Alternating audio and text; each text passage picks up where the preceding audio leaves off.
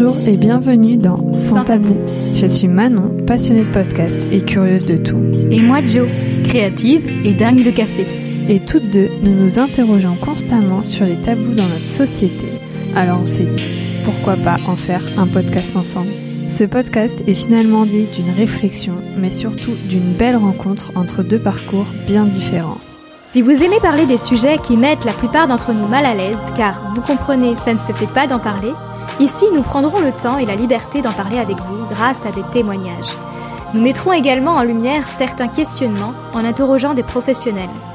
Pour témoigner, vous pouvez nous envoyer un mail à santabou.podcast.gmail.com.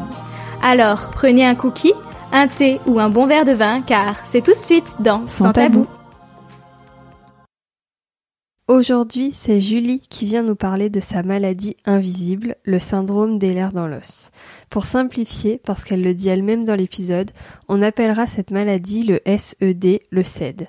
C'est une maladie génétique complexe puisqu'elle touche tout le corps, mais surtout que chaque personne a des symptômes différents.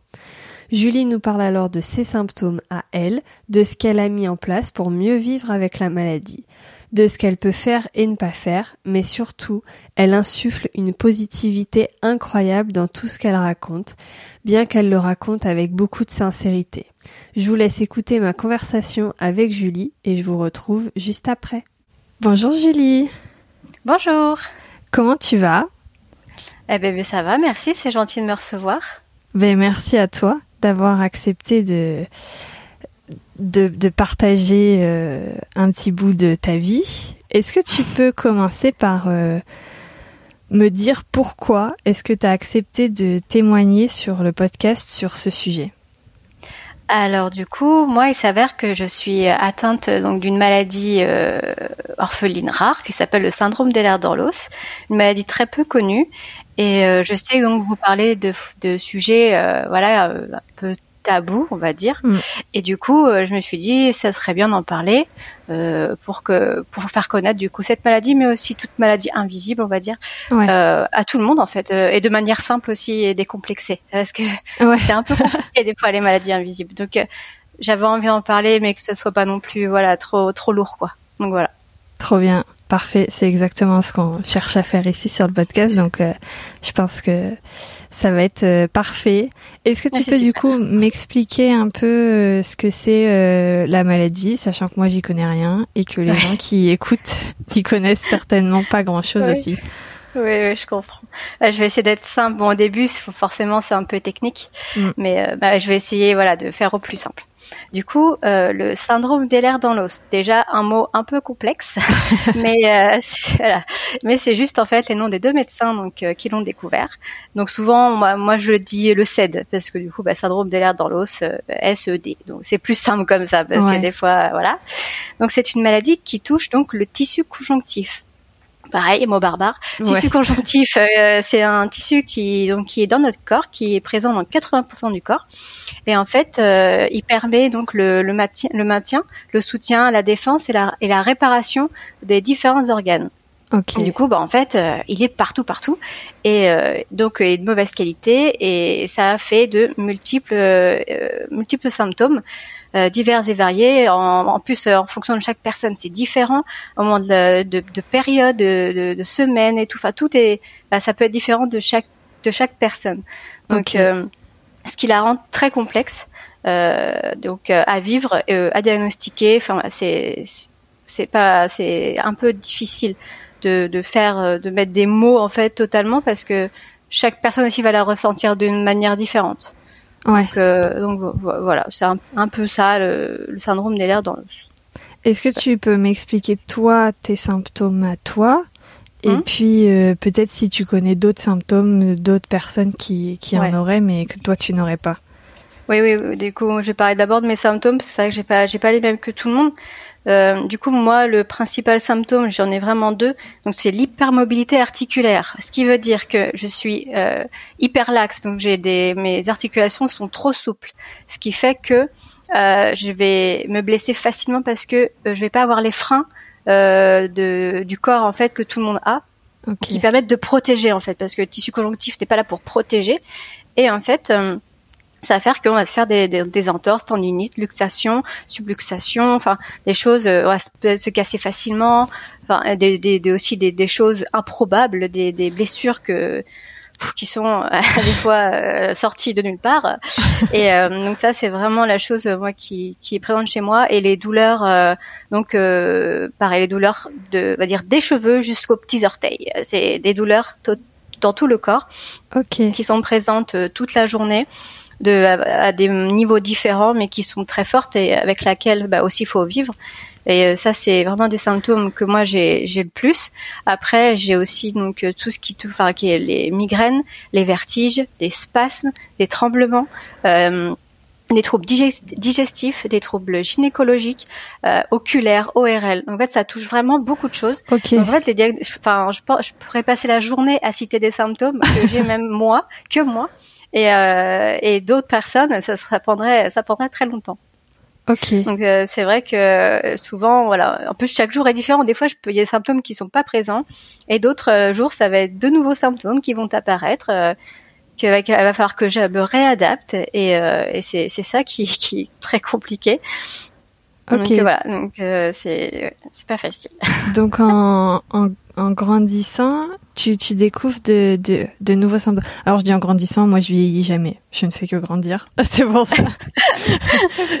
Donc en, en grandissant ou en vieillissant, comme tu veux, tu continues de découvrir de, des nouveaux symptômes un peu que tu n'avais jamais eu?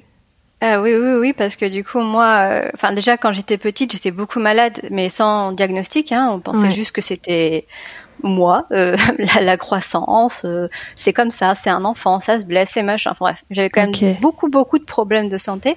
Euh, ma mère trouvait j'en avais beaucoup trop. Le médecin, voilà, ça les inquiétait pas plus que ça. Mais il s'avère qu'à 16 ans, j'étais en salle pâtisserie et je suis tombée, vraiment tombée de mon lit. Je pouvais plus marcher. Donc au début, voilà, ça a pris les jambes. Après, ça a pris le dos. Donc après, je pouvais quasiment plus marcher. Euh, après, j'ai eu d'autres douleurs qui sont arrivées, d'autres euh, d'autres symptômes qui sont avérés être de la maladie. Donc les migraines en fait qui passent pas avec des traitements, qui voilà, c'est compliqué. Les vertiges, les tremblements, maladresse, euh, des, troubles digestifs, euh, pareil, qui sont qui sont très compliqués à gérer. Des allergies qui arrivent, qui qui arrivent, qui partent, qui arrivent, qui partent. Voilà, trucs comme ça. Euh, voilà, enfin, ça a évolué au fur et à mesure du temps. Des fois, ça, ça stagne. Des fois, hop, j'ai un nouveau truc. Il y a pas longtemps, quelques années, je me suis, je me suis blessé l'épaule. J'ai eu un, un autre, un autre syndrome de l'épaule, un truc qui n'arrive qu'aux volleyeurs professionnels apparemment, de ce, de ce qu'on m'a dit. Je suis pas du tout volleyeuse, hein. je, fais rien, je fais pas de sport du coup quasiment. Ouais. Donc c'était un peu improbable quand on m'a dit ça. Et, euh, et du coup, avec à cause de, de, donc euh, de la maladie, je me suis fait une blessure euh, improbable, donc euh, que j'ai dû vivre avec parce que ça a enclenché d'autres douleurs, d'autres problématiques. Et, et en fait, c'est ça, c'est à chaque fois, soit on arrive à, on se blesse, on arrive à se soigner, mais on a quand même des séquelles. C'est assez compliqué en fait. Des fois, c'est juste la maladie au début qui nous fait faire des blessures et qui, bah, du coup, fait de nouveaux symptômes en fait. C'est vraiment un cercle vicieux de cette maladie. Donc faut, il y a des choses à, à, mettre en place, mais euh, faut pouvoir les mettre en place, quoi. Donc, euh, donc voilà. Ouais. Ok. Et, et, donc tu disais que enfant tu te blessais beaucoup et que t'étais pas diagnostiqué. À vers quel âge est-ce que la maladie a été diagnostiquée chez toi et comment? Alors moi, dans deux mémoires, j'étais diagnostiquée en 2012 et euh, du coup, je dois avoir 18 euh, ans, 17 ans, 18 ans, je sais plus. Enfin, je m'en souviens plus tellement, j'ai ma mémoire, voilà. Mais à peu près cet âge-là. Et euh, du coup, bah moi, euh, voilà, j'ai eu quasiment 18 ans d'errance médicale parce qu'en fait, euh, j'ai été malade énormément. à l'école, ça a été très compliqué parce que bah, quand tu es malade souvent, on te trouve mille et un prétextes, mais pas le fait que tu es malade ou que tu as une maladie. Ouais. Donc du coup, ça a été très compliqué. Et quand ma maladie est devenue vraiment invalidante quand j'avais 16 ans, euh, où vraiment là je pouvais plus marcher donc ça c'était vraiment euh, j'étais mise en invalidité quoi enfin de c'était compliqué et ben là j'ai eu quatre ans euh, à peu près d'errance médicale et quatre ans de recherche donc de passer de diagnostic en diagnostic de spécialiste en spécialiste des médecins et tout comme ça de recherche avec ma mère sur le PC sur des bouquins des choses on a dû vraiment batailler jusqu'à ce qu'un jour un médecin me dise ah peut-être il y a une maladie, mais je suis pas sûre. Faites des recherches. Ok, on va faire des recherches. et euh, donc on a vu le syndrome des l'air dans l'os. J'étais pas mal dans les cases. Euh, et on a dû envoyer un, un, dossier donc euh, à Paris parce que c'était Paris le centre de référence à, l'époque et, et du coup bah ils ont dit bah oui on accepte de vous recevoir donc j'ai été reçue assez rapidement mais euh, mais du coup voilà il n'y a pas de enfin quand quand j'y suis allée du coup je savais pas si vraiment c'était ça et tout puis c'était une maladie pas connue. C'est vrai que c'est un peu délicat. Et euh, donc quand j'ai fait mon quand j'ai fait mon rendez-vous et tout, alors il n'y a pas de, il y a pas de test, il n'y a pas de prise de sang, il n'y a pas d'IRM, il n'y a rien, il y a rien pour diagnostiquer le, syndrome des lèvres dans l'os. C'est le, c'est un test clinique. C'est vraiment des questions, euh, c'est des échelles, c'est des cases, machin. Enfin c'est, c'est un peu complexe. Donc, euh, pendant deux heures, je suis restée avec des médecins qui m'ont toutes les coutures. et euh, donc, euh, ouais, clairement. Et du coup, en plus, il y avait, il y avait ma mère pour aussi des, c'est une maladie aussi héréditaire. du coup, des questions par rapport à mon enfance, par rapport aussi à son enfance, à toute la famille et tout. C'est un peu, un peu long, un peu, hein, puis des fois des trucs, on se souvient pas. Ouais. Et, et du coup, bon, bah, le diagnostic est tombé et mais mais après, bon, bah voilà, enfin, on avait le diagnostic, c'est bien cool, mais on savait pas quoi faire. Il n'y avait pas de suivi, il y avait rien. Euh, c'était un diagnostic, mais on a quelques ordonnances, mais un peu, c'est voilà, débrouillez-vous quoi. Donc euh, c'était c'était un peu délicat. Donc euh, après l'errance médicale, même si on a un diagnostic, déjà il faut que les gens croient à ce diagnostic, parce que les médecins ne connaissaient ne connaissant pas toute cette maladie, ne croient pas des fois à la maladie. J'ai eu affaire à des médecins, c'était aberrant. Euh, du coup, euh, fallait chercher par nous-mêmes, hein, toujours. Donc euh, après, bon, au fur et à mesure, on, se renseigne, on voit quand même des médecins qui donnent ne serait-ce qu'une petite astuce, une petite ordonnance par-ci par-là. Donc on va chercher au compte-goutte. Enfin, moi personnellement, c'est ce qui m'est arrivé. Euh, donc pour mettre les choses en place, euh, pour améliorer un peu la qualité de vie, euh, si je puis dire, parce que bon, c'est jamais sûr sûr, mais au moins pour améliorer. Mais voilà, ça a été très très long le diagnostic. Et encore moi, je sais que bon, comment dire Moi, ça a été rapide, pour dire. Limite, ça a été rapide. Je, ah connais d'autres personnes euh, qui, qui, à 40 ans, 50 ans, euh, ont eu des douleurs et des trucs euh, toute leur vie et, on leur a tellement dit que c'était dans la tête que du coup, ils ont ils se sont jamais posé la question si étais malade, quoi. Et en fait, si, ils ont même, comment dire, ça, ça a pas amélioré les choses de, de tirer sur son corps comme ça. Ouais. Donc voilà, donc limite, bon, je, je, voilà, je suis pas non plus dans une errance médicale la plus longue, on va dire. Ah ouais, c'est fou parce que c'est quand même très long. Enfin. Oui, oui, oui euh, c'est long, c'est très long. et, je trouve ça fou qu'ils aient aucune euh, piste de solution pour euh, ne serait-ce que que vivre avec quoi. Mais s'il n'y a pas bah, de traitement définitif, je peux comprendre, il y a plein de maladies comme ça, mais qu'ils aient même pas de piste de solution pour vivre avec ça bah, quoi. En fait, il y, a des petites choses, mais en fait, c'est pas comment dire, c'est ça dépend des personnes. Moi, par exemple, je porte des vêtements compressifs. Euh, donc, c'est des vêtements qui permettent euh, de, comment dire, c'est assez serré en fait, de maintenir le corps en fait pour éviter de se blesser. C'est un peu comme une peau de serpent, on va dire, qui te sert pour essayer de comprimer le corps, pour euh, vraiment que ta structure soit tenue. Le souci de ces vêtements-là, moi, je les ai que depuis quelques, enfin depuis deux ans, je crois parce que faut savoir qu'à la base, donc c'est à la base c'est fait pour les, grands brûlés et non pour les syndromes des dans l'os.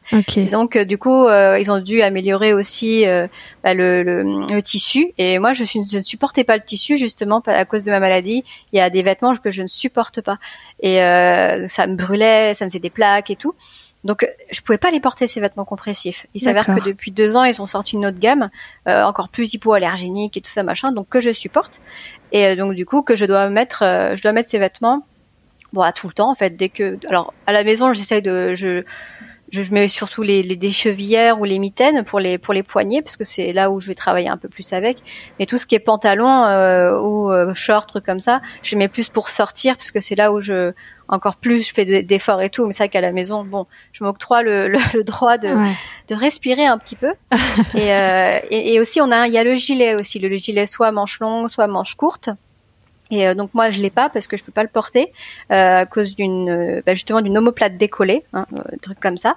Et mais sinon il y a le gilet. Donc en fait quand on, a tout l'attirail, on ressemble à Batman quoi. C'est un peu ça. c'est c'est clairement ça. Clair.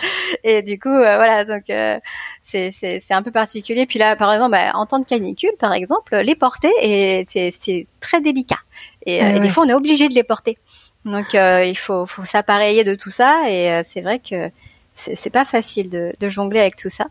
Donc les vêtements compressifs font une grande partie, euh, c'est un, peu le, la grande partie du, de l'amélioration de qualité de vie entre guillemets. Je dis bien parce que tout le monde ne peut pas les porter. Il, y a, les orthèses aussi, forcément, hein, des orthèses au cas où euh, pour pas euh, se faire d'entorse, tendinite, luxation, qui fragilisera encore plus, on va dire, le corps. Il y a des, bon, les aides au positionnement, par exemple, c'est-à-dire que c'est tout ce qui est euh, coussin, matelas, euh, euh, dossier, enfin voilà, qui, sont adaptés justement pour éviter pareil les mauvaises positions, de de se, ne serait-ce que de se luxer quelque chose parce qu'étant très fragile, on peut se luxer le genou, le bassin, les articulations au moindre geste. C'est-à-dire que pour ma part, je me suis déjà fait des entours tendinites en me levant de mon lit, en déplaçant ne serait-ce que en portant juste ma tasse. Donc, faut faire super attention. On doit vraiment adapter euh, des fois tout son matériel de vie. Il y a ça aussi qui va, qui améliore. Il y en a qui ont de l'oxygène aussi. Euh, moi, j'en ai pas, ça, ça marche pas sur moi, mais il y en a qui font de l'oxygénothérapie. Après, bon, bah, il y a la kiné, l'ostéopathie, l'orthophonie, qu'il faut mettre en place. C'est, c'est un peu notre notre boulot à nous en fait. Euh, nous, on va pas au travail, on, on fait on fait nos rendez-vous médicaux toutes les semaines. C'est c'est comme ça. Donc, du coup, c'est vrai que c'est c'est assez, c'est assez contraignant quand même. Il y a des fois où, euh, moi personnellement, il y a des choses euh, qui marchent ou qui marchent pas, mais je veux dire, il y a des choses j'ai un peu abandonné parce que c'est lourd sur une semaine. Moi, je travaille aussi à côté, euh, et c'est vrai que il y a des fois, ouais, des fois je fais, une petite pause quoi parce que on n'est pas on n'est pas on n'est pas surhumain quoi donc voilà des fois faut aussi s'octroyer des moments où, où t'as pas envie d'aller voir le médecin où t'as pas envie juste ne serait-ce qu'une semaine en fait, parce que c'est trop lourd. Et c'est euh, toutes les semaines, tu as des rendez-vous médicaux pour euh, différentes choses Ouais, ouais, ouais. Moi, j'en ai. Bah, déjà, j'ai de la kiné quasiment euh, toutes les semaines. Bah, j'ai la kiné toutes les semaines depuis l'âge de 11 ans, quasiment. Euh, ouais. Et j'ai, bah, j'ai l'ostéopathe. Après, bah, tous les rendez-vous sont périodiques. Par exemple, bah, tout ce qui est orthoptiste, orthophonie, c'est là où on voit que, par exemple, ça commence un peu à déglinguer sur ces côtés-là et qu'on se dit, hum, ça serait bien de faire un petit, un petit, un petit test là, savoir comment ça se passe. Parce que moi, bah, l'orthopsie, par exemple, euh, étant euh, faisant une hyperlaxité oculaire, donc mes yeux sont trop souples. Ouais, c'est chelou. D'accord. Mais du coup, il y a des fois où en fait, j'arrive plus à suivre l'image et en fait, bah là, il faut que j'aille voir l'orthopsie. Donc du coup, c'est euh, enfin l'orthoptiste. Et du coup, bah c'est des séances pendant un mois, deux mois, trois mois. Donc c'est des choses comme ça qui sont pour ma part périodiques. Hein. Tout le monde n'est pas comme ça. Tout le monde a vraiment des fois toutes les semaines plus que ça. Euh, moi, je sais que c'est plus par période. Et euh, mais voilà, après il y a des choses euh, différentes. Chaque personne, euh, chaque set est différent. Donc voilà. Mm. Est-ce que tu as remarqué des, des, des prédispositions un peu environnementales à, à, ces périodes ou, ou, ou, ou, personnelles? Enfin, Est-ce que tu as remarqué que ces périodes arrivaient selon des choses en particulier ou est-ce que c'est un peu au hasard? Euh, tu veux dire les, les, les crises euh, de période Ah oui. Ah bah des fois oui. Alors des fois clairement pas. Hein. Euh, des fois ça, ça tombe dessus. Tu dis ah je sais bien, ça va, j'ai de l'énergie. Ah bah une heure après t'es, tu peux plus marcher. Mais il y a des fois oui. Par exemple moi l'entre-saison c'est c'est mort. Je je suis, euh, tout, même tous mes collègues le savent quasiment maintenant, euh, entre saisons, euh, intersaison et tout, c'est la catastrophe. J'ai des douleurs atroces, de nouveaux symptômes qui arrivent et tout. Enfin, c'est là où j'ai le plus besoin d'être épaulée par justement l'ostéopathie, la kiné, euh, des, des, des, je sais pas, des, peut-être des bains chauds, trucs comme ça pour éviter euh, voilà certaines choses euh, et avoir des les, les de la bouillotte en plein hiver par exemple vraiment tout le temps sur moi. mais il y a des moments oui comme ça. Euh, après, bah, si imaginons je tire trop aussi, comme c'est arrivé il y a quelque temps, euh, j'ai trop tiré, vraiment euh, j'en ai trop fait. Et, des fois en fait c'est un peu compliqué parce qu'il faut savoir s'adapter à son propre emploi du temps. Et, c'est compliqué des fois parce qu'on a on a on a un taux de fatigue qui, enfin taux d'énergie plutôt qui est clairement limité. Ouais. Et, euh, et, des fois on a l'impression de dire ah ça va, ça va, ça va, et en fait non, euh, ça, au bout d'un moment non ça va plus, ça va plus du tout. Et là c'est c'est c'est horrible. Euh, moi pour ma part c'était je pouvais plus bouger de mon lit. En plus je me suis fait une entorse. En plus il y avait mon, mon omoplate, enfin des trucs comme ça. Et tu te dis bon là clairement euh, c'est pas bien ce que tu as fait. Euh, donc euh, bah, c'est repos obligatoire. Euh, c'est voilà, c'est assez, c'est comme ça et tout. Et c'est vrai que c'est difficile de faut se connaître absolument par cœur et ce qui est compliqué, on se connaît jamais réellement par cœur. Enfin, surtout avec une maladie comme ça qui évolue, on ne sait sur pour quelle raison. Donc c'est un peu compliqué. Moi j'essaye, j'essaye vraiment d'être hyper organisée. C'est un peu ma façon à moi de m'adapter, d'être organisée, de tout marquer pour pour vraiment savoir quelle énergie je vais utiliser aujourd'hui. C'est ce qu'on appelle la théorie de la cuillère aussi. Je sais pas si tu connais. Euh, la théorie de la cuillère, une théorie qui a été mise en place pour, expliquer en fait euh, que les personnes qui ont des maladies chroniques ou des handicaps n'ont pas la même énergie qu'une personne, on va dire, valide ouais. dire ça comme ça. Et du coup, euh, et en fait, du coup, le, le, truc de la cuillère, c'est-à-dire que du coup, bah, pour euh, ne serait-ce que, ce, que, que prendre son petit déjeuner, se prendre sa douche et tout, ça faut le compter dans une journée pour les personnes qui ont des maladies chroniques. Et moi, clairement, des fois, juste me lever de mon lit, c'est déjà atroce. Donc, euh, du coup, bah, prendre la douche et, et juste euh, me faire à manger, c'est bon, c'est fini. Ma journée, elle est, elle est finie. Donc euh, je peux plus rien faire quoi. Et euh, donc euh, chacun doit jauger en fonction euh, des cuillères qu'il utilise dans la journée. voilà, c'est c'est une théorie qui a été mise en place. Moi je l'aime bien, théorie des cuillères. Je l'utilise souvent. J'aime bien dire oh ben il me reste que deux cuillères. Ah, Les gens ben comprennent maintenant. Comme ça au moins c'est bon. Mais ouais, c'est intéressant. J'ai lu un livre jour qui, enfin jour pendant mes vacances il y a quelques mois, qui était euh, qui s'appelle euh, c'est un livre de Fabien Olicard et qui s'appelle euh, le bonheur se trouve dans un coin de votre cerveau et en fait il expliquait une théorie un peu similaire mais alors c'est pas du tout pour les maladies chroniques c'est juste pour organiser son temps en bah général dans la vie mhm. parce que tout le monde a des énergies qui fluctuent en fonction des jours. Bah Effectivement, avec une maladie chronique, c'est encore pire. Et donc, mais lui, il expliquait par slot d'énergie en fait. Il, il avait mhm. dessiné une batterie avec, euh, un, euh, je sais plus, 10 slots pour la journée. Et voilà, il disait euh, traiter mes mails, ça me prend un slot, mais euh, ah, bah faire à manger, ça m'en prend deux. Enfin, voilà. Et du coup, je pense que c'est à peu près. Ça. Ouais. Bah, oui, c'est le même principe en fait, c'est vrai. Du coup, euh, je sais que j'utilise euh, la, la théorie de la cuillère parce que c'est vrai qu'on l'a beaucoup fait, euh, beaucoup parlé avec le syndrome des lèvres dans l'os. Mais oui, mais pareil, hein, c'est des, des, bonnes théories et tout, et je trouve que c'est facile à comprendre.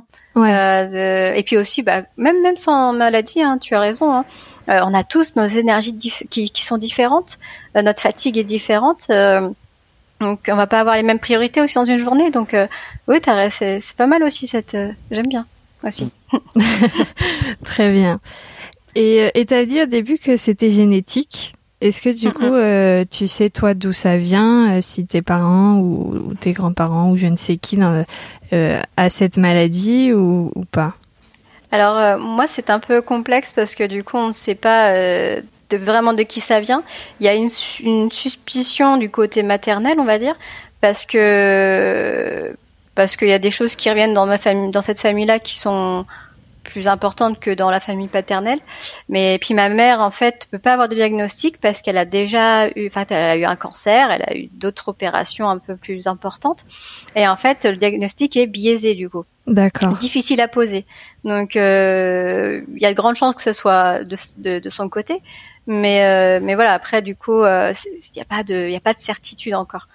Donc même si j'ai bah, j'ai un frère, hein, mais euh, mais du coup n'a pas forcément de, de, symptômes plus que ça. Il a quelques trucs, mais qui l'handicape pas et euh, et enfin voilà, si ça l'handicape pas et tout, il a pas besoin de diagnostic. Euh, il a pas forcément envie de le faire et je comprends. Voilà, donc c'est vrai qu'on sait pas trop. mais au moins après moi ça me comment dire, j'ai pas besoin de savoir de, de, de, qui ça vient. Donc il y en a je sais qu'ils mm. aiment bien. Il y en a à qui j'en parlais qui veulent savoir. C'est important. Moi personnellement, je n'ai pas besoin de savoir. Je... Cette maladie, elle débarque de nulle part. Euh... faut, faut s'adapter et puis voilà. Je... Donc ouais, ouais, non, c'est vrai que je, je c'est pas grave moi. Ok. Très bien. Et, euh, et, donc parmi les activités, euh, tu disais que tu faisais pas de sport. Euh, est-ce qu'il y a des activités comme ça qui te sont complètement impossibles outre le sport euh, complètement, ah, euh, complètement impossible. Autre que le sport, tu veux dire? Ouais. Euh, bah oui, tout ce qui est un peu brutal, hein, de toute façon. tout ce qui va demander un peu plus de force, d'énergie. Après, je dis, dis, que je faisais pas de sport, pas de sport classique, on va dire, parce que je suis obligée de faire du sport un peu sport adapté. Enfin, j'ai trouvé quelque chose là depuis peu, depuis quelques mois. vraiment un sport adapté avec une coach qui connaît les maladies. Mais, voilà, c'est c'est vraiment hyper adapté. Je veux dire, on est quatre dans une salle, euh, c'est individuel euh, avec des exercices et tout.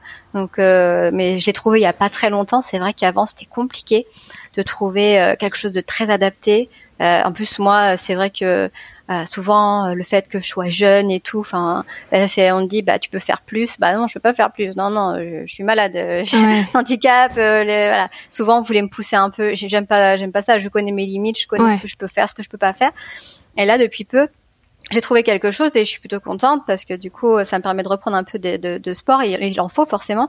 Après moi à côté bon je suis animatrice hein, avec les enfants donc à mi-temps parce que je ne peux pas travailler 35 heures donc voilà, par exemple, un truc que je ne peux pas faire.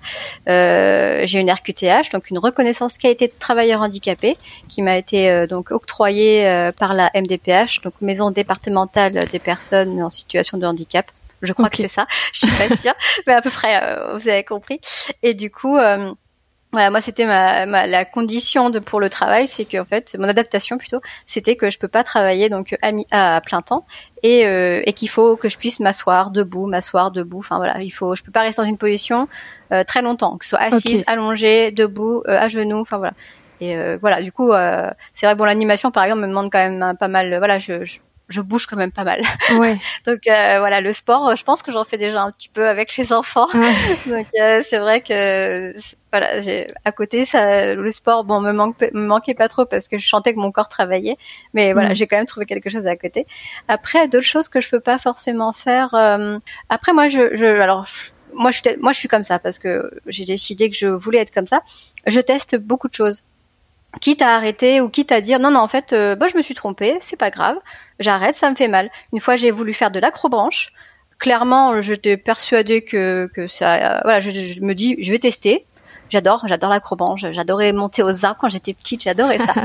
Du coup euh, j'avais trop envie de le faire et tous mes potes étaient là aussi. Et bon en fin de compte au deuxième parcours je me suis retrouvée coincée mes jambes ont tremblé de fou je ne pouvais plus marcher. Ah. Ah donc j'ai du coup, mes jambes tremblaient, tout le monde était là, oh là là. Du coup, quelqu'un a dû, dû, venir me chercher en haut et tout. Bon, les gens ont été super gentils quand je leur ai expliqué aussi ma situation. Mais je voulais tester parce qu'en fait, euh, j'ai tellement entendu euh, depuis pas mal, enfin, quand j'ai eu mon diagnostic et tout, et quand j'ai voulu retravailler, quand j'ai voulu faire des choses, c'était limite, on voulait choisir à ma place. Euh, et ça, j'aimais pas. Je voulais pas qu'on me dise, euh, de toute façon, ta situation de handicap, tu pourras faire qu'un travail de bureau. Non, j'ai pas envie. J'ai pas envie de faire qu'un travail de bureau. Je veux faire un truc que j'aime. Pas parce que j'ai une j'ai un handicap, que j'ai une RQTH et tout, que ça veut dire que j'ai pas le droit de faire un truc que j'aime. Je suis quand même humaine et j'ai envie de faire des choses. J'ai une passion, j'ai envie de choisir, faire mes propres choix. J'ai pas envie qu'on me dise ah non non non non fais pas ça, tu vas te faire mal. Mais qu'est-ce que t'en sais en fait? Des fois je me dis ouais je vais me faire mal, mais peut-être que le fait de même si je me fais un peu mal, ça équivaudra pas au plaisir que j'ai pris.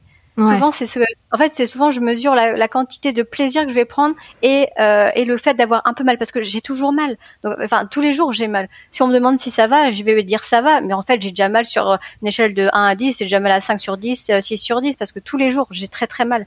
J'ai dû apprendre à vivre avec. Donc en fait, euh, je pars du principe que je teste un peu, un peu tout. Bon, euh, peut-être pas le saut en parachute, hein, même si j'adorerais en faire. mais, euh, mais voilà, il y a des choses, je sais que non, parce que bon là, c'est un, un suicide pas possible. Mais, mais voilà, du coup, non, il y a des choses. J'aime bien tester, puis maintenant, maintenant j'aime bien tester. J'avoue que j'ai pris en, en, assurance aussi, hein, parce que faut, faut, voilà, il faut, c'est, enfin pour moi, il a fallu que je prenne en assurance pour bah, montrer que ce que j'étais aussi capable de faire ou pas faire et tout, savoir ses limites et tout, tester en fait comme toute comme tout gens euh, classique en fait, comme toutes les personnes, on teste, on est obligé et un handicap ou pas handicap fait qu'on a toujours envie de tester, c'est normal. Donc euh, voilà. Trop bien, j'adore. c'est trop cool. Est-ce que dans la vie, du coup, tu, tu, te présentes, par exemple, là, tu te présentes à l'acrobranche, est-ce que tu, tu expliques directement d'entrée euh, ta maladie ou est-ce que tu dis rien et toi, tu sais et on verra en fonction de ce qui se passe? Ah, ça, ouais, ça dépend. Il y a des fois je le dis, des fois je le dis pas. Mais là, l'acrobranche, j'avoue, je l'ai pas dit, je crois. Non, de mémoire, il me semble pas. Ça, ça date, mais euh, non, je l'ai pas forcément dit. Euh, mais euh, mais par exemple pour même pour le truc j'avais fait un tour en montgolfière ben on est quand même resté longtemps debout. Et c'est vrai que je savais pas trop. Puis euh, en fin de compte euh, bah oui je suis restée debout et j'ai eu un peu mal. Mais ah là, là c'était tellement génial. Et je l'ai pas dit. Je l'ai pas dit parce que ça allait. Je savais que j'en étais capable aussi. Ouais. et euh, mais il y a des choses oui plus professionnelles. Par contre quand j'ai vraiment quelque chose plus attrait à la, au professionnel oui je vais le dire. C'est normal. Euh, pour vraiment une transparence totale euh, mais pour le loisir, euh, non, pas spécialement. Ça dépend des fois. En fait, ça dépend qui j'ai en face de moi. Je, je m'adapte en fait. Parce que bon, les maladies invisibles, en plus, euh, tout le monde ne les accepte pas, tout le monde n'y croit pas. Ouais. Euh, des fois, j'essaye d'en parler. Ça, je, voilà, je, je m'adapte en fait à, à la personne qui est en face de moi ou ce que je vais faire. Ça dépend. Ouais.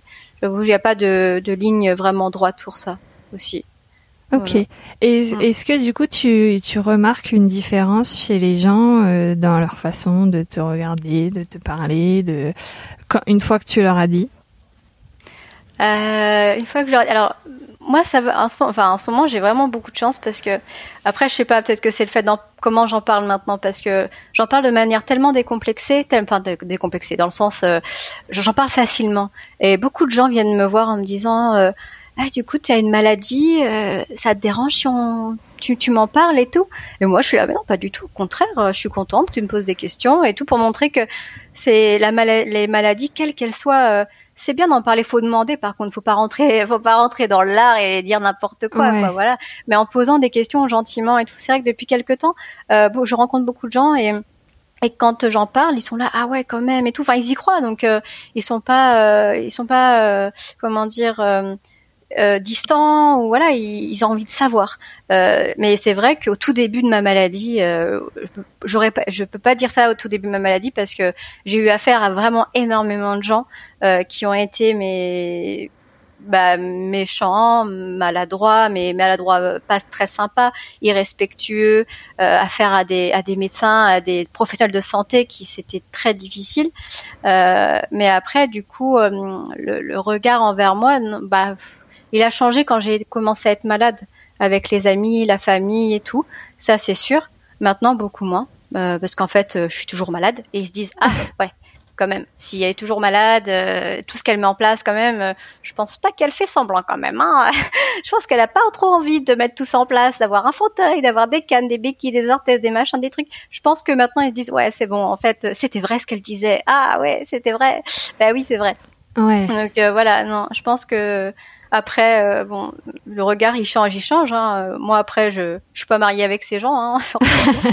donc euh, bah, c'est c'est pas grave. S'ils me croient pas, ils me croient pas. Maintenant, je laisse tomber. Euh, Avant, ça me faisait vraiment du mal, et maintenant, des fois, je laisse tomber. Je sais pas, est-ce que ça, c'est des gens sûrement qui compteront pas, euh, ou voilà, c'est pas grave, ils me croient pas, ils me croient pas, et puis maintenant, je, je laisse tomber parce que c'est c'est trop c'est trop dur, c'est trop d'énergie. Après, euh, ça a été plus difficile quand c'est des médecins qui te croient pas et que t'attends d'eux quelque chose quand même qui t'aide. Ouais. Euh, ça, c'est plus délicat parce que voilà, je, je dis ça parce que du coup, je pense que d'autres personnes euh, qui ont le CED et qui m'écoutent, je pense qu'ils diront ouais, mais euh, quand c'est à- ouais, des médecins, des professionnels et tout et qui te croient pas, là vraiment c'est compliqué. C'est là c'est hyper dur pour toi. Tu fais des efforts pour aller les voir, tu fais des fois des kilomètres et tout.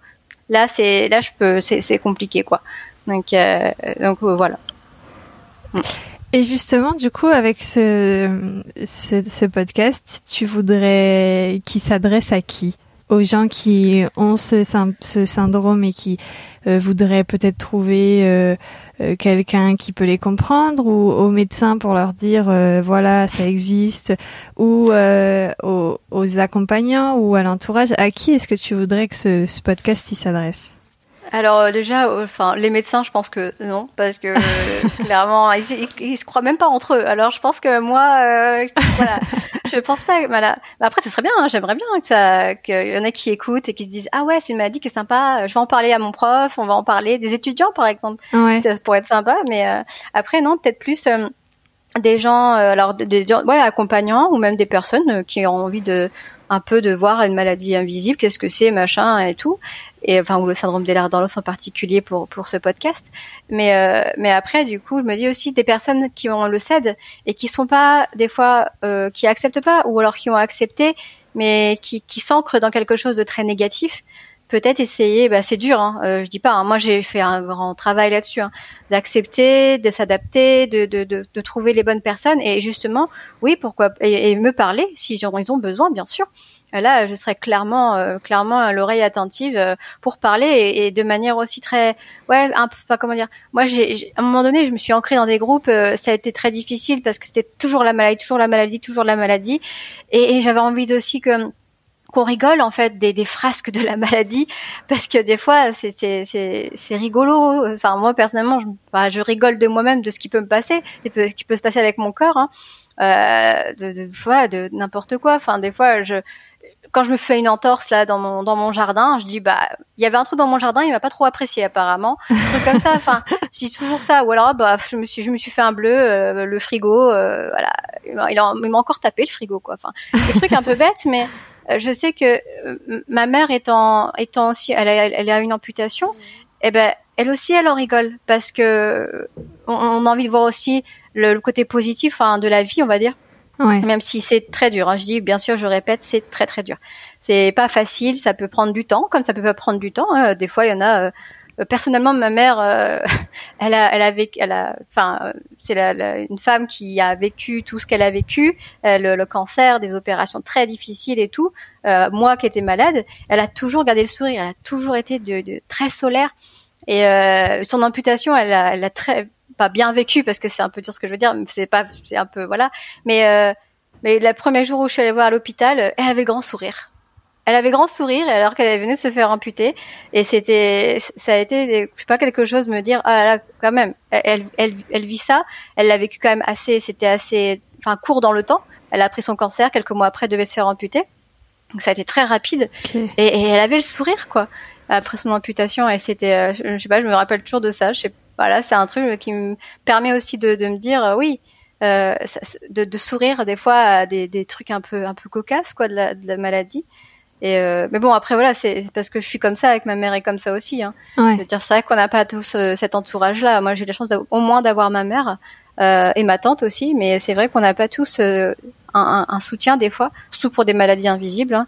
Euh, il y, a des, y, des, y a des histoires qui sont très dures, mais mm.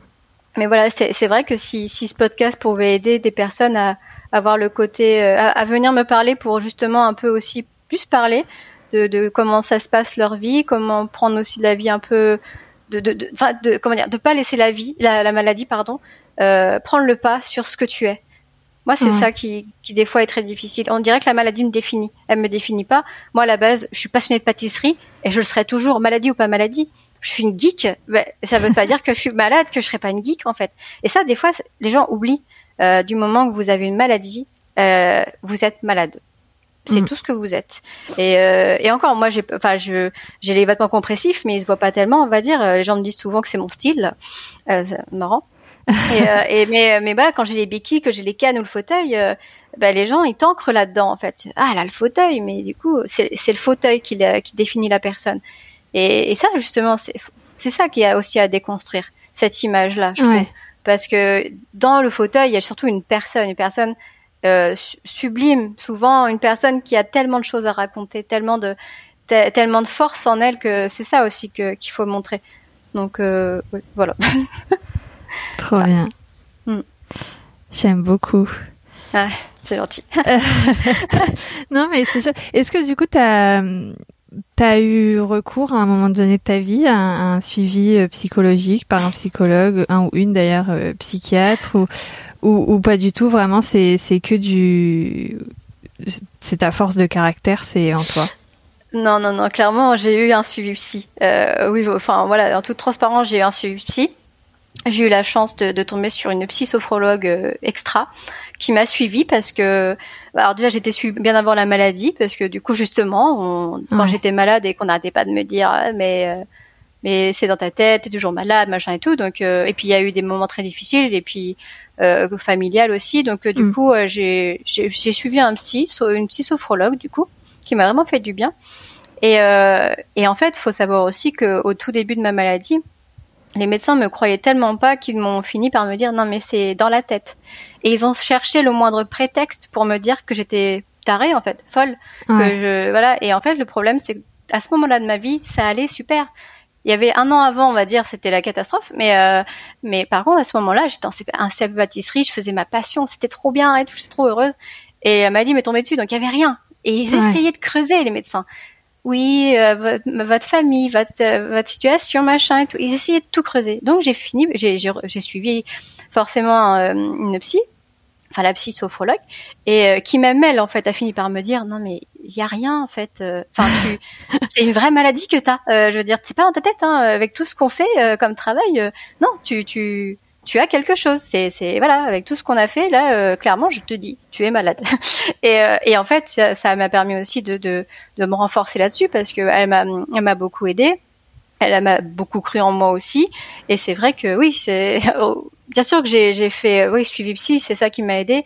Et puis euh, après, euh, j'ai toujours eu un accompagnement aussi pour euh, comment dire. J'ai toujours eu même au niveau de la kiné et, de l'ostéopathie, j'ai quasiment toujours les mêmes en fait depuis tout ce temps. Et, et j'ai eu des femmes qui m'ont entourée de kiné ostéopathes hyper fortes aussi et qui qui m'ont suivi là-dedans. Donc c'était c'était super. Et, euh, et puis aussi, bah, de, depuis peu, on va dire, j'ai repris euh, la passion de la pâtisserie, donc euh, ça m'a redonné confiance en moi. J'ai fait une for je fais une formation d'entreprise, pareil, ça m'a redonné confiance. J'ai lu des bouquins, écouté beaucoup de podcasts pour justement apprendre à avoir confiance, l'estime de soi, que je n'étais pas juste une personne handicapée qui qui devait, comment dire, faire ce qu'on lui disait de faire, ce que la société avait décidé qu'elle fasse. Ouais. Et, euh, et j'ai voulu sortir de tout ça et, et en fait, ouais, j'ai, grave changé ma vision de la vie, quoi. Mais pour du mieux, quoi. Enfin voilà, je, je, je, veux, je veux me battre en fait. Je veux me battre pour, euh, pour montrer que c'est possible en fait. Trop bien. Est-ce que tu as des références un peu là en tête de, de livres ou de podcasts ou de choses qui ont pu t'aider? Euh, bah, du coup, déjà, en fait, je, suis une formation qui s'appelle Vivre Food. Et, euh, et, dedans, il y avait donc le développement personnel et qui m'a énormément aidé. Vraiment beaucoup, déjà. Euh, je suis des podcasts beaucoup sur... Enfin là, je suis... Il y avait, avait Verdo que je suis, que j'adore. et puis après, il y a tout plein de choses sur le sexisme. Je sais pas pourquoi, parce que bah, moi je suis très euh, féministe quand même. Hein. Et euh, sur enfin féministe ou pas, enfin clairement l'égalité homme-femme, tout ça est, primordial. Hmm. Enfin voilà. Et du coup, j'ai, j'ai, j'ai, je me suis vachement renseignée sur beaucoup de choses qui me tenaient à cœur et que et que j'avais le droit d'avoir un avis. Enfin c'est tout bête, hein, mais de se dire euh, ouais non mais en fait mes, mes combats ils sont importants et, mm. j'ai envie aussi de les montrer c'est pas enfin, des trucs un peu bêtes peut-être j'en sais rien mais euh, c'est vrai que euh, tout ça en fait m'a donné une force euh, de d'apprendre de d'être meilleure de ouais d'être positive je je sais pas mais c'est et si bah, les livres aussi j'ai lu ah, les cinq blessures de Lise Bourbeau aussi que j'aime bien. Là, je suis en train de lire euh, Tu vas tout déchirer, qui est très très bien aussi. Alors, de, par contre, euh, désolé, l'autrice, je me, je me souviens plus. Je noterai dans les notes de l'épisode. Ouais, mais voilà, du coup, c'est vrai que ouais, je, je, me suis vachement reconnectée à tout ça parce que ça me semblait primordial aussi. Donc, euh, donc voilà, ouais, c'est un peu les références que j'ai. Chouette. Euh, on va parler de la pâtisserie, mais en fait, j'ai une autre question que j'aurais dû poser avant, mais c'est pas grave. Euh, est-ce qu'il y a des choses, alors je sais que la réponse est oui, mais quelles sont ces choses dont on ne se rend pas compte dans la société, dans la vie de tous les jours, quand on est valide, entièrement valide? Que rien n'est adapté en fait. ah, clairement, mais c'est ah c'est difficile.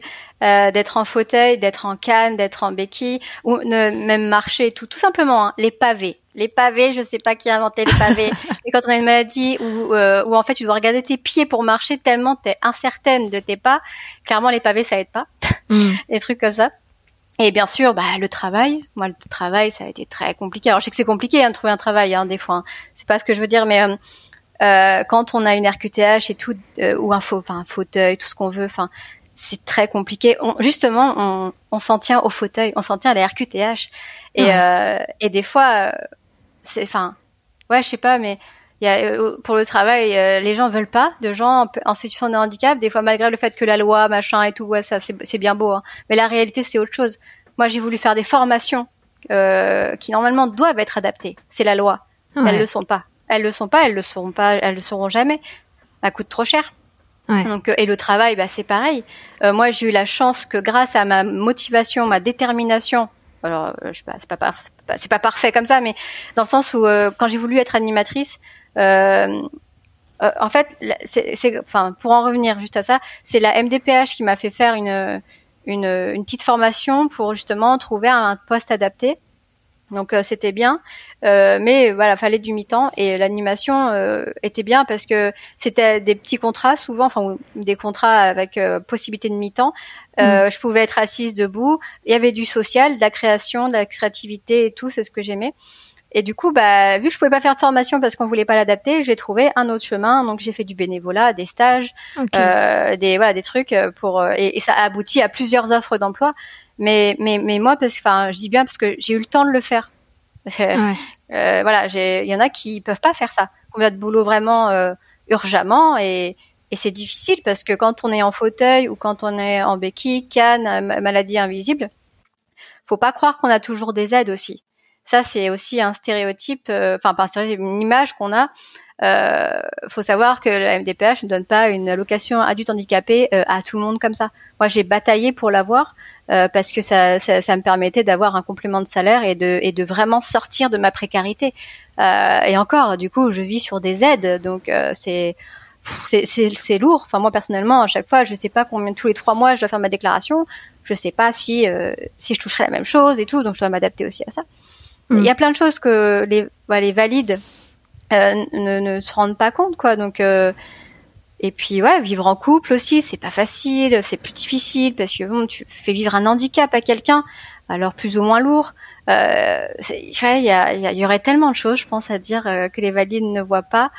Et, euh, et moi, particulièrement avec la maladie, bah, bah plus, personnellement, bah, de, de, de porter ne serait-ce qu'une chaise, c'est difficile. Donc, des fois, je dois demander. Donc, c'est des trucs comme ça. Euh, ouais, c'est délicat. Mais euh, il y aurait beaucoup de choses à dire sur ça, je pense. ça mériterait un épisode complet. Euh, bah, oui, et encore, ouais, c'est vrai que il y a toujours, ouais, encore moi du coup, bon, c'est vrai que, ouais, comment dire, moi je, je suis pas, enfin, je suis pas trop en fauteuil pour l'instant, mais c'est vrai que je vois ma mère qui est des fois en fauteuil. bah quand, on, quand à une époque, mon père l'a poussée euh, il l'a garé comme un caddie, quoi. il la mis pas face à la personne qui parlait, il l'a garé comme ça. Et on lui a dit non mais eh, c'est pas un caddie en fait, euh, tu la, tu tournes le fauteuil et tout. Et du coup bah ma mère a préféré que ce soit moi qui la pousse parce que bah, je comprenais quoi. Enfin parce que moi je voyais ma mère, je voyais pas. Euh, voilà. Ouais. Des trucs mais tout bête hein, qu'on ou que de pas s'appuyer sur le fauteuil aussi. Là, les gens s'appuient souvent sur les fauteuils, sauf qu'en fait, ça déstabilise la personne qui est dedans et c'est hyper gênant en fait. Enfin, c'est hyper euh, du coup, on se sent pas très à l'aise dans son fauteuil quoi. Et en plus, on est bloqué. Donc les gens nous bloquent en fait. Des fois, ils se rendent pas compte. Ils s'appuient comme ça, euh, comme si on était euh, un petit accoudoir. on leur dit en fait, c'est lourd et en fait, tu me bloques là, je peux pas bouger. Donc et ils me disent oui, ils disent mais ah oui, mais je vais te pousser. Non non, mais j'ai mon fauteuil, il est à ma taille, euh, il est bien pratique, je veux le pousser. Enfin, je peux le manipuler en fait. J'ai pas besoin de toi des fois. Enfin, parce que le fauteuil fait partie de moi. Je, c'est comme une partie de mon corps. Je m'en sers quoi. Donc euh, il y a des choses comme ça, oui, mais euh, ouais, c'est vrai qu'on s'en, peut-être on s'en rend pas compte. C'est vrai. Ouais, bah oui, oui. C'est vrai que ouais, il y a, y a plein de choses que tu dis auxquelles moi je j'avoue je, je, ne fais pas attention. Je sais que l'autre jour euh, j'ai pris le train et en fait un mhm. truc auquel je ne fais jamais attention, même si j'ai une valise, je monte les escaliers quoi. Et en fait il y avait une personne en béquille.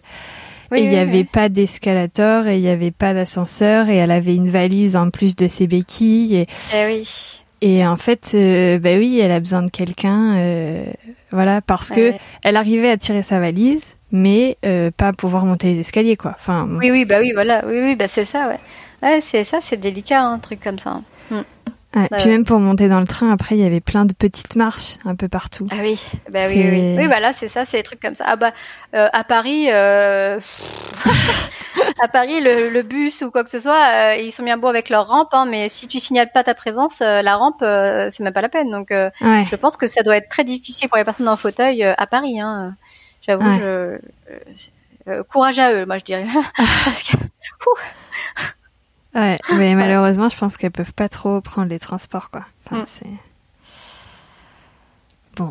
Euh, mais du coup, tu vas nous parler un peu de ton projet dans la pâtisserie. Ouais, ok. Si ça te alors, dit. Alors, du coup, je suis passionnée de pâtisserie, ouais, depuis euh, depuis l'enfance en fait, et euh, donc je voulais en faire mon métier euh, à 16 ans. Alors, euh, ça n'a pas été comment dire une idée tout de suite. Hein. Je suis passée par une seconde qui s'est mal passée, et on s'est dit avec mes, enfin, ma mère m'a dit, mais pourquoi tu ferais pas un, un CAP ou BEP pâtisserie? Et je me suis dit, ah oui, mais pourquoi j'ai pas pensé avant en fait? Et en fait, c'était tellement ancré qu'il fallait faire une seconde générale que du coup, euh, Eh c'est pas ouais. peu de questions, alors que c'est bête quoi. Enfin, clairement, moi je, je dis, on sait, et clairement c'est n'importe quoi. Et euh, du coup, bah j'ai fait mon CAP. Enfin, j'ai fait mon. Non, j'ai fait quelques mois parce que du coup, bah je suis tombée malade. Donc Mm. après, j'ai été vite mis en invalidité. Et puis après, bah moi j'ai arrêté parce que ça m'avait démotivé. Enfin, j'ai dû faire le deuil de la pâtisserie parce que clairement, bah c'était pas adapté, c'était pas pas un métier pour les handicapés en fait, hein, clairement, ou alors euh, clairement on me l'avait fait comprendre à, à l'époque. Hein. Puis je Ouais. à l'époque parce que ça a changé maintenant. Et euh, du coup, j'en avais fait pas mal mon deuil. J'avais quelques années après fait une petite formation. J'avais voulu retester un peu, mais bon, bah clairement c'était pas euh, au niveau des horaires et tout. Euh, porter, c'était trop compliqué. Et, euh, et là, en fait, ce qui s'est passé, c'était bah, au premier confinement, parce que euh, moi j'en ai, j'ai fait que le premier, vraiment où j'ai pas travaillé. J'avais décidé de, de me remettre vraiment dedans. Alors je pâtissais un peu à la maison, mais euh, sans plus. Mais j'avais envie d'apprendre des techniques et tout. Donc je euh, j'ai, j'ai suivi des ateliers virtuels de, de, de Charles et Ava. Et du coup, ils en ont fait pas mal et j'ai appris beaucoup de choses. C'est un rapport parce que Charlie Ava, en fait, c'est un du meilleur pâtissier. Ouais. Et ensuite, après, bah, en cherchant, bah, sur Instagram, euh, je regarde les anciens du meilleur pâtissier, puis euh, je vois Gabriella euh, avec une formation euh, vivre food. Je vois juste vivre food, je fais ah tiens, ça a l'air intéressant ça. Et du coup, je je regarde et tout, puis elle proposait donc une formation euh, donc à la maison, adaptée, qu'on pouvait faire quand on voulait, euh, d'entrepre- d'en- d'en- d'entrepreneuriat et tout. Et moi, c'est vrai que j'avais toujours euh, eu cette idée donc de de- de- d'être dans la pâtisserie, mais c'est vrai que pâtisser à la maison, j'en étais capable parce que je pât- je- j'avais adapté quand même euh, mon poste un petit peu, même si il, il va être amené à être encore mieux.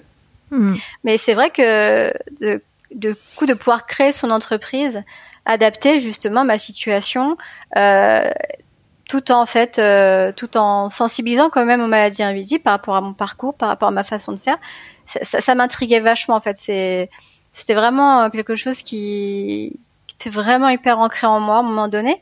Et en fait, euh, j'ai, elle, elle proposait Gabriella de faire une conférence gratuite pour euh, voir ce qu'il y avait dedans dans sa dans son dans sa formation et c'était hyper intéressant déjà avec le développement personnel et tout moi je connaissais pas à la base le développement personnel c'est vrai que je l'ai vraiment appris grâce à elle et à sa formation ce qui a déclenché du coup toutes toutes euh, toutes mes recherches. Et euh, et du coup euh, euh, ça, enfin, la, la conférence m'avait vachement plu et tout. Et euh, du coup je fais ah tiens ça a l'air intéressant. Et en plus elle proposait donc un rendez-vous téléphonique. Je trouvais ça génial. Un rendez-vous téléphonique pour justement savoir et tout. Et ce qui ce qui ce- bah, comment elle ressentait tout ça machin. Et du coup c'est vrai que quand je l'ai au téléphone elle, bien sûr euh, toute pleine d'énergie et justement euh, euh, d'a- d'avoir un projet pâtisserie euh, et en même temps sensibiliser aux maladies euh, invisibles et tout c'était elle trouvait ça super et, et, Ouais. et elle me dit que c'était pas euh, enfin que ma maladie c'était moi qui, qui savais où sont mes limites et tout donc euh, qu'il n'y avait pas de pas de comment dire c'était pas impossible que du coup ça sera à moi de l'adapter de savoir ce qui je peux faire pas faire euh, comment je voulais le faire et tout donc euh, c'est vrai qu'elle m'a redonné aussi beaucoup confiance euh, en ça et, et ça m'a permis vraiment de bah, à partir de là ouais de, de vachement faire plus de pâtisserie euh, d'avoir vraiment un projet de ouais de comment dire d'avoir l'espoir de pouvoir euh, construire quelque chose via la pâtisserie en fait. Et c'était euh, c'était super. Donc euh, bah là du coup je suis en, je suis encore en plein dedans. Donc euh, là j'ai mon compte Insta euh, j'ai mon nom j'ai je fais de la pâtisserie je sensibilise euh, je vais là je suis bientôt euh, lundi il va y avoir euh, un petit le saviez-vous justement sur ma maladie où Ok. euh, justement je vais mettre des petites infos un peu bah, très techniques et puis euh, et puis des petites blagues aussi euh, des petits gifs euh, en rapport avec ma vie euh, un peu décomplexés quoi euh, du coup je voilà et je donnerai une, une info par semaine pour pas que ça fasse non plus trop lourd et euh, parce que je voulais aussi sensibiliser mais je voulais pas que ça soit la priorité non plus Mm. dans mon compte Insta parce que ça reste la pâtisserie quand même qui qui me lie euh, à voilà à tout ça et, euh, et du coup après voilà j'ai envie de créer pas mal de petites choses et tout euh, Mais bon, là, je suis en pleine étude de marché et clairement, là, c'est moins mon domaine. là, c'est difficile. Mais, euh, mais du coup, ouais, ça, par exemple, sa formation m'a vraiment appris beaucoup de choses bah, sur le stylisme culinaire, la photo, euh, les réseaux sociaux. Enfin, vraiment, j'ai, et puis j'ai appris plein de choses. Et moi, c'est vrai que j'adore apprendre euh, bah, plein de trucs, des nouvelles, des nouvelles choses, des trucs que je connais pas et tout. Je suis toujours, toujours envie d'apprendre, d'évoluer et tout. C'est, vraiment quelque chose qui, qui m'intéresse. Donc, du coup, là, là j'étais servie, du coup. Ouais. Euh, donc, voilà. Chouette, j'aime bien les gens mm. qui aiment apprendre. ah bah ouais, bah ouais, j'aime bien moi. Mm. Voilà. Euh, bah écoute, on ira suivre euh, tout ça. Est-ce que tu veux donner le nom de ton compte Instagram? Oui, c'est Delilis, donc c'est D-E-L-I-L-Y-C-E-S. Parfait. On ira suivre tout Donc ça. pourquoi euh, juste Délice Parce que du coup, alors Délice, et puis en fait, tout le monde m'appelle Lily. Parce que je ah. m'appelle Julie, sauf qu'il y a trop de Julie autour de moi. Donc euh, voilà, mon, on a dit Lily parce que Julie, et mon deuxième prénom c'est Émilie. Ah. Bah, Lily, voilà, c'est ouais, c'est mignon, hein, moi ça me va. Hein.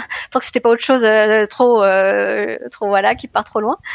Ouais. Lily, ça me va, et du coup, bah, c'est ma belle-sœur qui, qui m'a dit, ah ça c'est pas mal des Lily, c'est tout. Ah c'est pas mal, ouais, c'est cool. C'est c'est mignon, c'est peps, j'aime bien. voilà, je trouve ça sympa. Top, c'est parfait. Ouais. Euh, Est-ce que toi, dans ta vie, tu as un sujet tabou Un sujet tabou? Euh, Pas vraiment. Sujet tabou de, Un sujet de, que je parle pas du tout? Ouais, vraiment que ça te, ça te gêne trop d'en parler.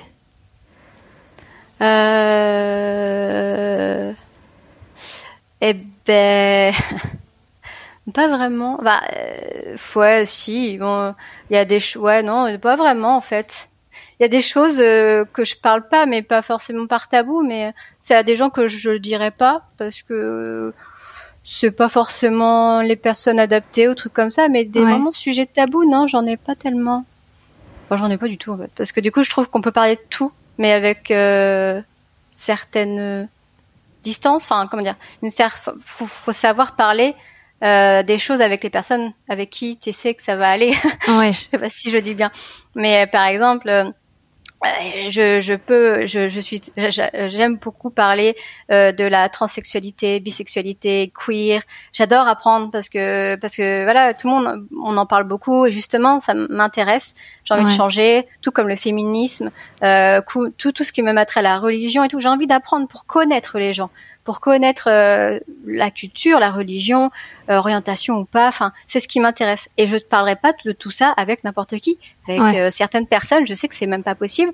Et avec d'autres, oui. Et, et du coup, ou au contraire, voilà. Du coup, avec les autres, je parlerai pas de certaines choses. Et puis voilà. Mais c'est pas des sujets tabous en soi. C'est pas un, un, sujet que je parlerai pas du tout en fait. Ok. Mm. Très bien. Est-ce qu'il y a quelque chose que j'ai pas abordé là sur euh, sur le sujet euh, de la maladie, euh, le oh syndrome non, je en particulier? Non, je crois qu'on a fait le tour. Enfin, je pense. Hein, on a pas mal pas mal parlé de, de tout ça, donc c'est super, c'est génial. Parfait. Merci beaucoup, Julie. Bah de rien et merci encore, c'était sympa. de rien. Ciao. Salut. Merci d'avoir écouté l'épisode jusqu'ici. Vous retrouverez toutes les références sur le site www.santabou-podcast.com pour soutenir Julie dans son projet professionnel et ou lui poser des questions sur sa maladie. Vous pouvez la retrouver sur Instagram sous le pseudo at Delilis, D-E-L-I-L-Y-C-E-S. Pour soutenir le podcast, vous commencez à savoir comment ça fonctionne. Parlez-en autour de vous un maximum et puis vous pouvez aussi laisser une bonne note et un gentil commentaire sur Apple Podcast et Spotify. Si vous écoutez sur une autre plateforme, n'oubliez pas de vous abonner pour recevoir une notif à chaque nouvelle sortie.